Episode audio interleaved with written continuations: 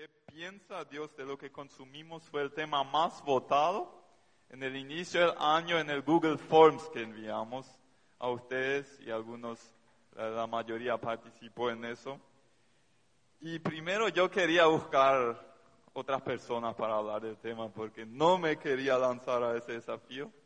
Después ya algo, no sé, algo nació en mi corazón y acá me voy a arriesgar.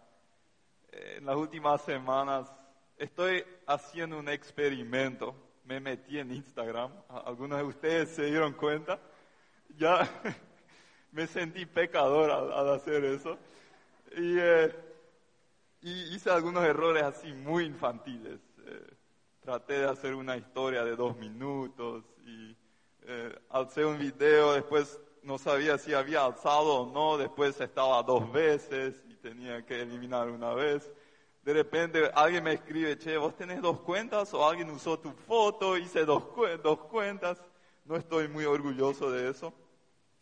Eh, estoy haciendo un experimento, haciendo algunos, algunos videos bien cortos y estoy hablando con Dios para ver si hay algo más de eso a mediano y largo plazo. Puede ser que deje otra vez después la calidad de los videos no es la mejor. Eh, he tratado con luces, con todo, he armado ahí mi estudio, pero hay gente más dotada en esa área que yo.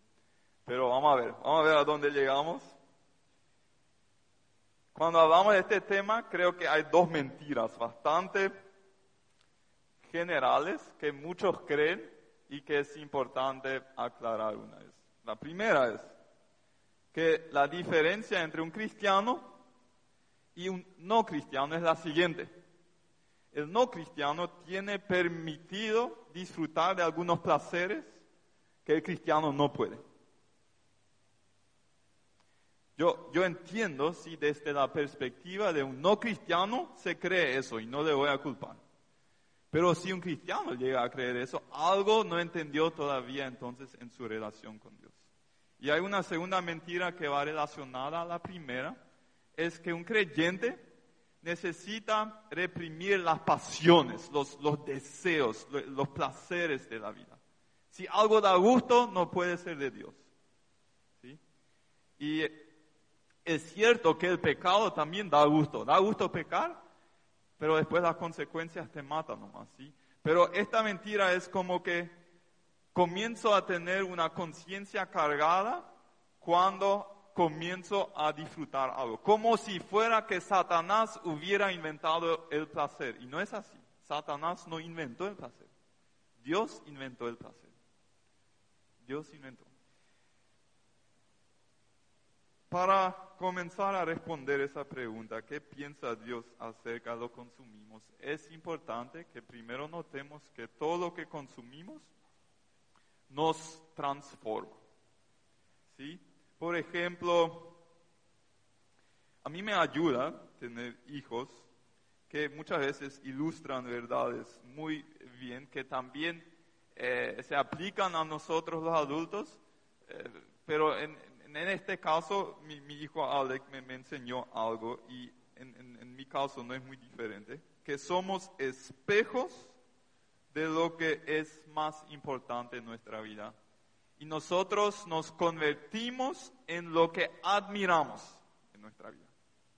A lo que das los likes en las redes sociales, a eso te comienzas a parecer cada vez más. Por ejemplo, Alec, cuando estaba acá en el encuentro juvenil, antes de la pandemia, él tenía tres años, creo, y lo que a él le gustaba fue el, tiempo de alabanza, ¿sí? porque había guitarra, había batería o cajón, eh, había voces fuertes. Y en esa época, Georg era nuestro líder de alabanza y él sabía exactamente, y con su guitarrita en casa, él nos mostraba cómo Georg tocaba, cómo se paraba, cuándo cerraba los ojos y todo. Lo tenía bien estudiado. Después ya no era Georg, era Karsten. Y en una de esas, Alec insistió en venir con una cadena muy fea, así rojo, amarillo, verde, los diferentes colores. Y yo traté de convencerle y le pregunté, ¿por qué quieres venir con esa eh, cadena? Y él dijo, porque Carsten tiene una cadena. Y es cierto, yo nunca me había percatado, pero Carsten siempre tenía su cadena. Y entonces Ale quería venir con esa cadena también. Lo que funciona en él también funciona en nosotros. ¿Por qué? Les pregunto, ¿por qué Lactolanda está dispuesto a invertir millones para contratar a Roque Santa Cruz para hacer su, eh, su propaganda? Porque saben que Roque es un jugador que es ídolo del mejor equipo de Paraguay y si ellos ven que... ¿Te parece algo? bueno, el único que se conoce más allá de nuestras fronteras, podríamos decir. Eh, si, esa formulación va mejor, Betina. Eh, ellos saben que si la gente ve, y son adultos que compran leche, no son niños. O sea, ellos apuntan a los adultos. Si nosotros vemos que Roque está tomando leche lactolanda, en el consciente no lo admitiríamos, pero en el subconsciente se guarda y a la hora de elegir la leche, eso me influye para elegir la lactolanda. Y ahora se sumó Tacuara Cardoso con sus penales y eso. Y no sé, eh, en realidad todos saben que Treol es mucho más rico. No sé si, si usted, si vieron en, en Telefuturo, eh, eh, ese, en, un show de cocina, ¿sí? cuando estaban haciendo esa publicidad para Lactolanda y el tipo que cocina atrás levanta su leche Treol. Él estaba usando Treol, pero ellos tenían, como Lactolanda estaba patrocinando ese show, ellos tenían que decir que Lactolanda es la mejor leche. Pero mi punto es, eh, Roque no gana nada en, en comparación con Cristiano Ronaldo, con Messi eh, la gente admira a esos tipos y se deja influenciar para tomar decisiones y comprar ese producto. Las empresas que, invierten en eso tienen un retorno, no sé, múltiple. Si no fuera así, no gastarían esa plata en la publicidad. ¿Qué, ¿Qué, nos muestra eso? Todo lo que consumimos nos influye y nos transforma. La Biblia dice en Mateo 6 que los ojos son la puerta a nuestra alma. Dice así, la lámpara del cuerpo es el ojo, así que si tu ojo es bueno, todo tu cuerpo estará, lleno de luz. Pero si tu ojo es maligno, todo tu cuerpo estará en tiniebla. O sea, si querés influenciar y cambiar tu forma de sentir de pensar, si no te gusta lo que sientes y lo que piensas, una cosa que puedes hacer es cambiar tu mirada a otros objetos, consumir otra clase de información. No te sorprendas si no puedes superar ciertas enfermedades si consumes más comida chatarra que comida saludable. Y así de fácil ah, funciona también, así de simple funciona también con nuestro alma. Y los que entienden ese principio y lo toman en serio, dicen con el salmista en Salmo 101.3, no pondré delante de mis ojos cosa injusta. Los medios tienen el poder de transformarme de manera sutil sin que me diera cuenta en algo que no quería ser. Ahora, antes de entrar en un legalismo muy fuerte, eh, quiero comentar lo siguiente. Y, eso, leí un libro el año pasado que, que cambió mi manera de ver muchas cosas y de entenderme mejor a mí y a otras personas. El libro se llama Seven Longings of the Human Heart. Eh, son siete anhelos del corazón humano de Mike Pecker. Yo tengo el PDF. Mike Pecker ofrece ese libro en su página web. Es totalmente legal. Si alguien después quiere que le envíe, sin problema les puedo enviar el PDF del libro. Es, vale la pena. Y explica que cada ser humano, él dice que hay siete anhelos básicos. Eh, algunos son, por ejemplo, el anhelo de ser importante para alguien. O el anhelo de que alguien disfrute de mi presencia, o el anhelo de ser grande, o el anhelo de tener un gran impacto en la vida de otras personas. Son anhelos que Dios puso en nosotros que no son ni buenos ni malos. Los tenemos y Dios nos dio esos anhelos. La manera de querer satisfacer a esos anhelos puede ser constructiva o puede ser destructiva.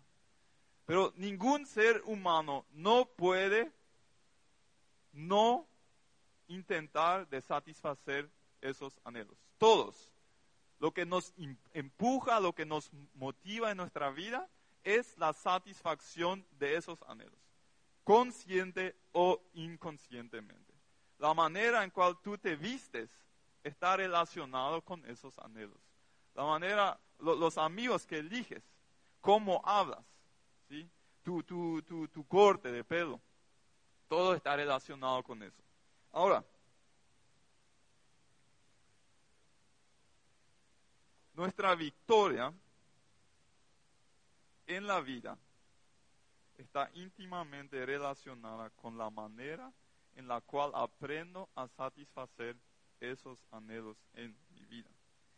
Y ahí entra el tema del placer, porque ¿qué es placer? ¿O cuándo experimentamos placer? Placer es un sentimiento de gratificación cuando mis anhelos son satisfechos.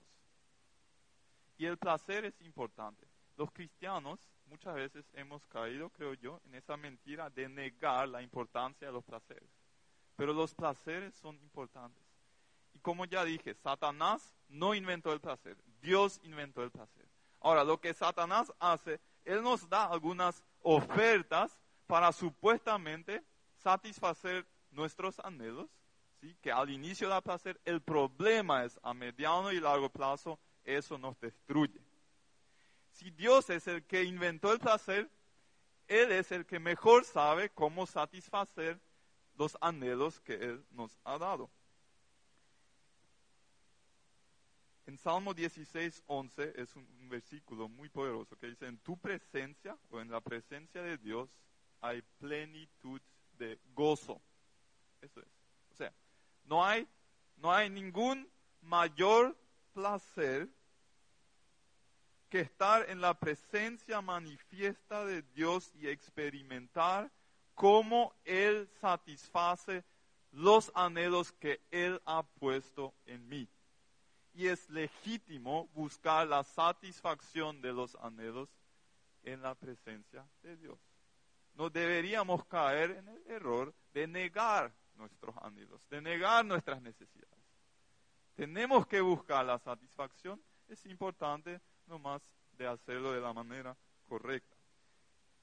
Ahora, yo creo que hay tres razones por las cuales muchos no experimentan el placer superior que Dios nos quiere dar.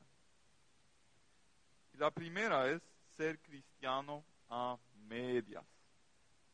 Ser cristiano a medias. A veces sí, a veces no, depende con quién estoy, con quién no. Eh, es bastante horrible. ¿Por qué? Porque tienes demasiado de Dios como para disfrutar el pecado. Pero tienes demasiado del pecado como para poder disfrutar de Dios. ¿Sí? Cuando estás pecando, tenés una mala conciencia porque en realidad a veces sos cristiano. Y cuando estás, no sé, en un culto, en un grupo hogareño o en un, tiempo de oración, no, no podés tener esa comunión íntima con Dios porque sabes que hay pecado sin combatir en tu vida que lo estás tolerando conscientemente. Entonces, estás entre los dos, querés en realidad tener la mejor parte de los dos, pero lo que te lleva es que no puedes disfrutar a nadie. Es mejor ser pecador al 100% y no querer nada de Dios que estar a medias. Una segunda razón por, que nos impide experimentar el placer superior de Dios son nuestras bajas expectativas que tenemos de Dios. ¿Qué quiero decir con eso? Yo creo que muchos de, de los que nos consideramos cristianos tenemos expectativas muy bajas de lo que Dios nos quiere dar en esta vida. Tienen ese paradigma del hijo pródigo. ¿Qué hizo el hijo pródigo? ¿Sí? Él se fue a su papá, un hombre rico, y le dijo, yo quiero que me pagues la herencia. Entonces el papá le dio la herencia, este hijo salió de casa, se fue al mundo y hizo lo que se le dio la gana. ¿sí? Se metió con prostitutas, eh, se fue de fiesta en fiesta y tuvo amigos mientras que tuvo plata. Cuando se acabó la plata, se acabaron los amigos. Y él tenía que buscar algún trabajo, alguien que le acepte para poder sobrevivir. Y llegó a parar con los cerdos el trabajo más humillante para un judío. Los judíos no comen carne de cerdo porque es carne impura y él deseaba comer lo que comían los cerdos. O sea, él tocó fondo en su vida. Lo que pasó con él es lo que mucha gente ya ha experimentado. ¿sí? Se deja guiar por, por, por las ofertas placenteras que el mundo, que Satanás nos da, comenzó a experimentar las consecuencias destructivas que no dan gusto y cuando tocan fondo quieren volver a Dios. Pero su motivación principal no es lo bueno que lo tienen con Dios, sino lo malo que les fue con el pecado. Su motivación es alejarse del pecado porque las consecuencias no dan gusto. Y entonces van a la casa del padre como el hijo pródigo y le dice, papá, ¿qué, le dijo el hijo pródigo a, su padre? Yo quiero ser uno de tus siervos. Yo ya no merezco ser tu hijo, uno de tus últimos siervos. Si, si, me permites trabajar acá para por lo menos estar seguro y poder sobrevivir, entonces ya, ya estoy bien, no, no, no deseo nada más. ¿Y qué le dijo el papá? Yo te quiero invitar a una fiesta. O sea, la expectativa del hijo pródigo por el piso, lo que el papá le quería dar acá arriba. Y hoy te quiero preguntar, ¿qué expectativa tenés de Dios? ¿Qué expectativa tenés? ¿Estás realizando que Él te quiere invitar a una fiesta? Porque Él es tan feliz si alguien se arrepiente del pecado y vuelve a casa a los brazos del Padre. Y yo sigo viviendo como uno de los últimos siervos, pero Él me declara que soy su hijo y me invita a la fiesta. Si tu mayor placer que experimentaste en tu vida fue el del pecado, probablemente el paradigma del hijo pródigo te está gobernando. ¿Sí? Y hay cristianos cuya vida consiste en principalmente resistir los placeres del pecado. En realidad, constantemente quisieran eso porque fue el mayor placer que ellos tuvieron en su vida.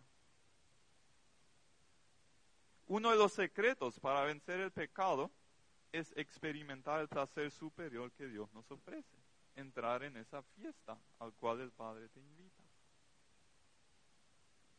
La tercera, el tercer motivo que nos impide experimentar el placer superior de Dios es eliminar la basura sin reemplazarla por algo mejor. No sé si te ha pasado Varias veces ya he escuchado esa historia de jóvenes. Si algún día te frustras, de, alguna manera sientes que, no sé, mucho consumo, redes sociales o ciertas películas, o no sé, algo te hizo mal, y ahora vas a dejar de lado eso. Si eliminas la aplicación de Instagram, eh, de Facebook, en mi celular no puedo eliminar la aplicación de Facebook, ya viene así predeterminado, no sé, ellos eh, son súper poderosos, se meten en todo y eso a veces me picha, pero está ahí siempre. Lo que sí, eliminas lo que puedes eliminar, eh, tu cuenta de Netflix, no sé qué cosa. Pero eso crea un vacío en tu vida. Porque te consumió tiempo y te dio cierto placer. Ahora lo eliminas, pero no piensas en qué voy a hacer con todo el tiempo y toda la energía que ahora me va a sobrar. Entonces sientes ese vacío y después de una, dos, tres semanas es inaguantable ese vacío y te autoconvences de que esa fue solamente una fase legalista, ¿sí? Y vuelves a instalar todo y te metes más que nunca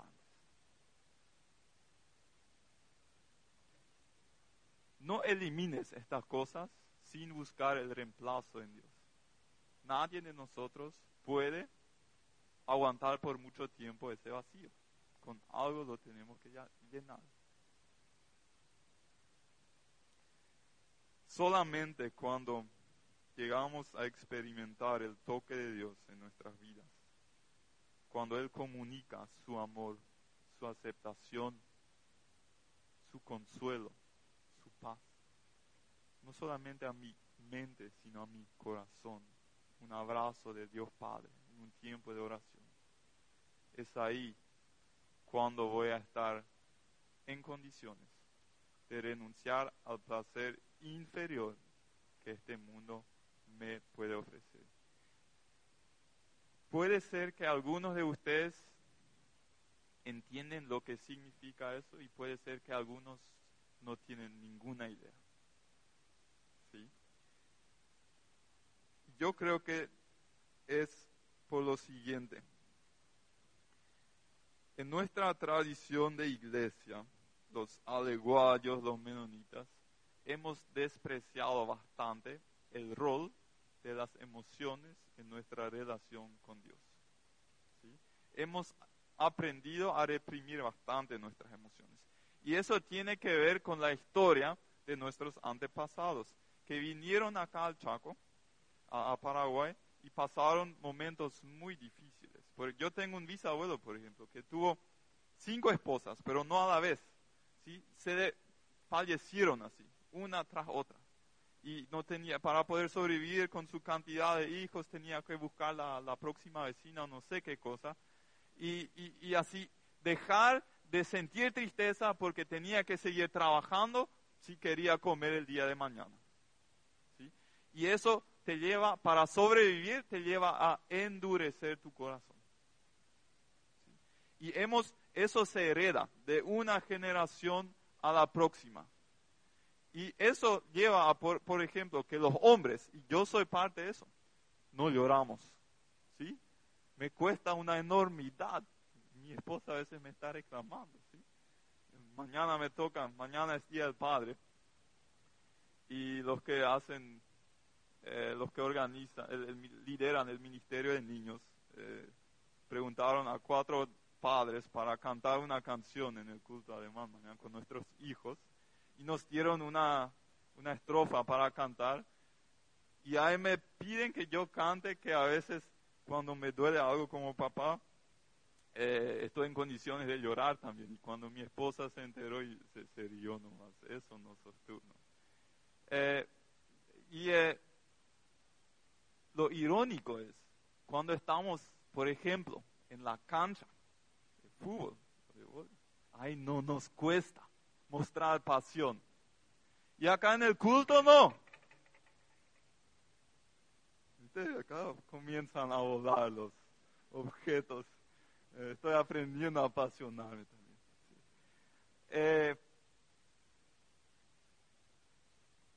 por lo que sientes pasión, eso muestra lo que es importante en tu vida y que no. Hay algo en la Biblia que creo que muchos de nosotros necesitamos aprender y que son es el hambre la búsqueda de momentos de la presencia de Dios en nuestras vidas.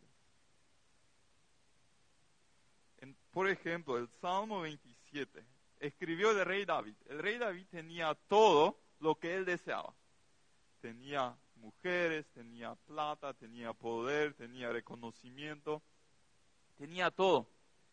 Y él conoció esos momentos de la gloria de Dios en su vida y él dice en Salmo 27, lo único que le pido al Señor, lo que más anhelo, es vivir en la casa del Señor todos los días de mi vida, deleitándome en la perfección del Señor y meditando dentro de su templo.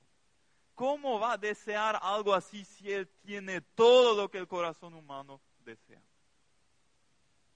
Él había experimentado esos momentos de la manifestación de la gloria de Dios. Y quería más de eso. Personalmente tengo una muy pequeña noción de lo que eso eh, en realidad es. Lo que veo es en la Biblia constantemente que hombres y mujeres de Dios le piden que Dios manifieste su gloria a él. Por ejemplo, Moisés, en Éxodo 33 creo que es. Él le pide a, Dios, Dios muéstrame tu gloria. Salmo 63, quiero ver tu gloria y tu poder. ¿Sí? Salmo 27, ya lo leímos eh, recién. Otros personajes como Josué, Elías, Eliseo, Pedro, Felipe, Pablo, tuvieron momentos de experimentar la gloria de Dios. ¿Por qué? Porque tenían esa expectativa. En la presencia de Dios hay plenitud de gozo. La paz y el gozo caracterizan a un cristiano auténtico. No hay placer más intenso que experimentar un toque de la gloria de Dios. He tenido algunas pocas de esas experiencias y una de esas fue hace tres años, creo, cuando tuvimos el primer bautismo en tablada, con corazón feliz. ¿Te acuerdas? Vos estabas ahí, Betina, en la casa de, de Cirito. Primero bautizábamos a las personas en, eh, en el río Paraguay, en la costanera, y después para celebrar la cena al Señor nos fuimos a la casita de, de Cirito, entre 20 o 30 personas estuvimos ahí, estaba así todo lleno y estábamos compartiendo la cena del Señor y él estaba mostrando algunas fotos de cómo todo había iniciado, el trabajo con los niños, con los damnificados y eso. Y de repente algunos niños ahí en el piso comenzaron a llorar, pero no ese llanto de niños. Fue un llanto por haber sido tocados por la presencia del Espíritu y de, repente, eh, no sé, todo mi orgullo masculino se fue al piso, comencé a llorar.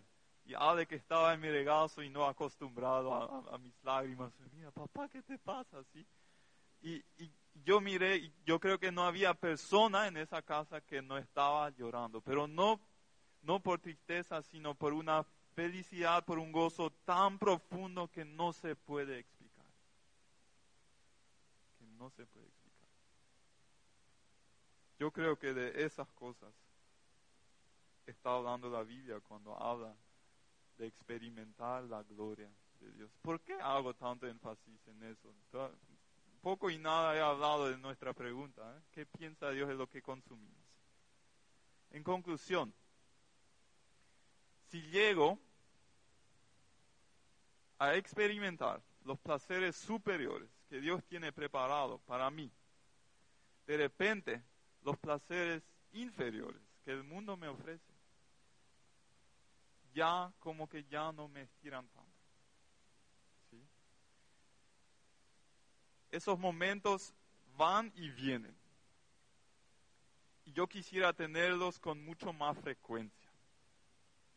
Pero te dejan con más hambre después a eso.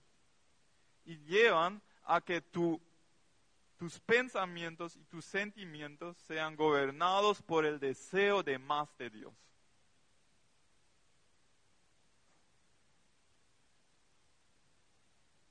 Yo hoy te quiero desafiar a orar a Dios.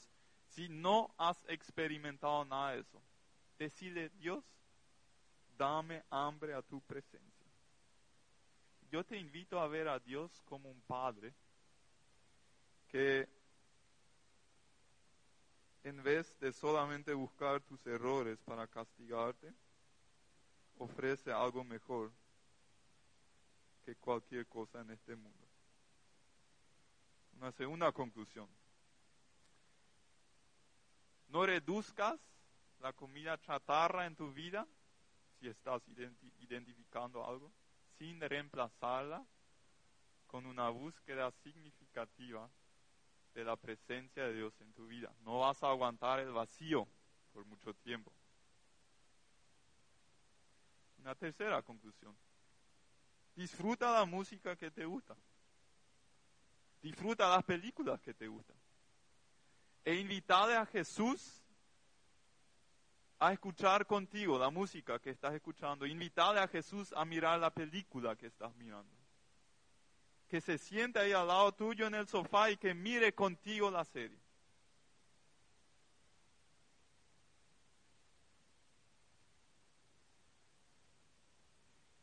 Si tomas la decisión de dejar ciertas películas que te gustarían ver, porque no te hacen bien, recuerda que el cristiano no renuncia al placer, a veces posterga el placer. No hay ningún sacrificio que vas a hacer para honrar a Dios que no va a tener recompensa.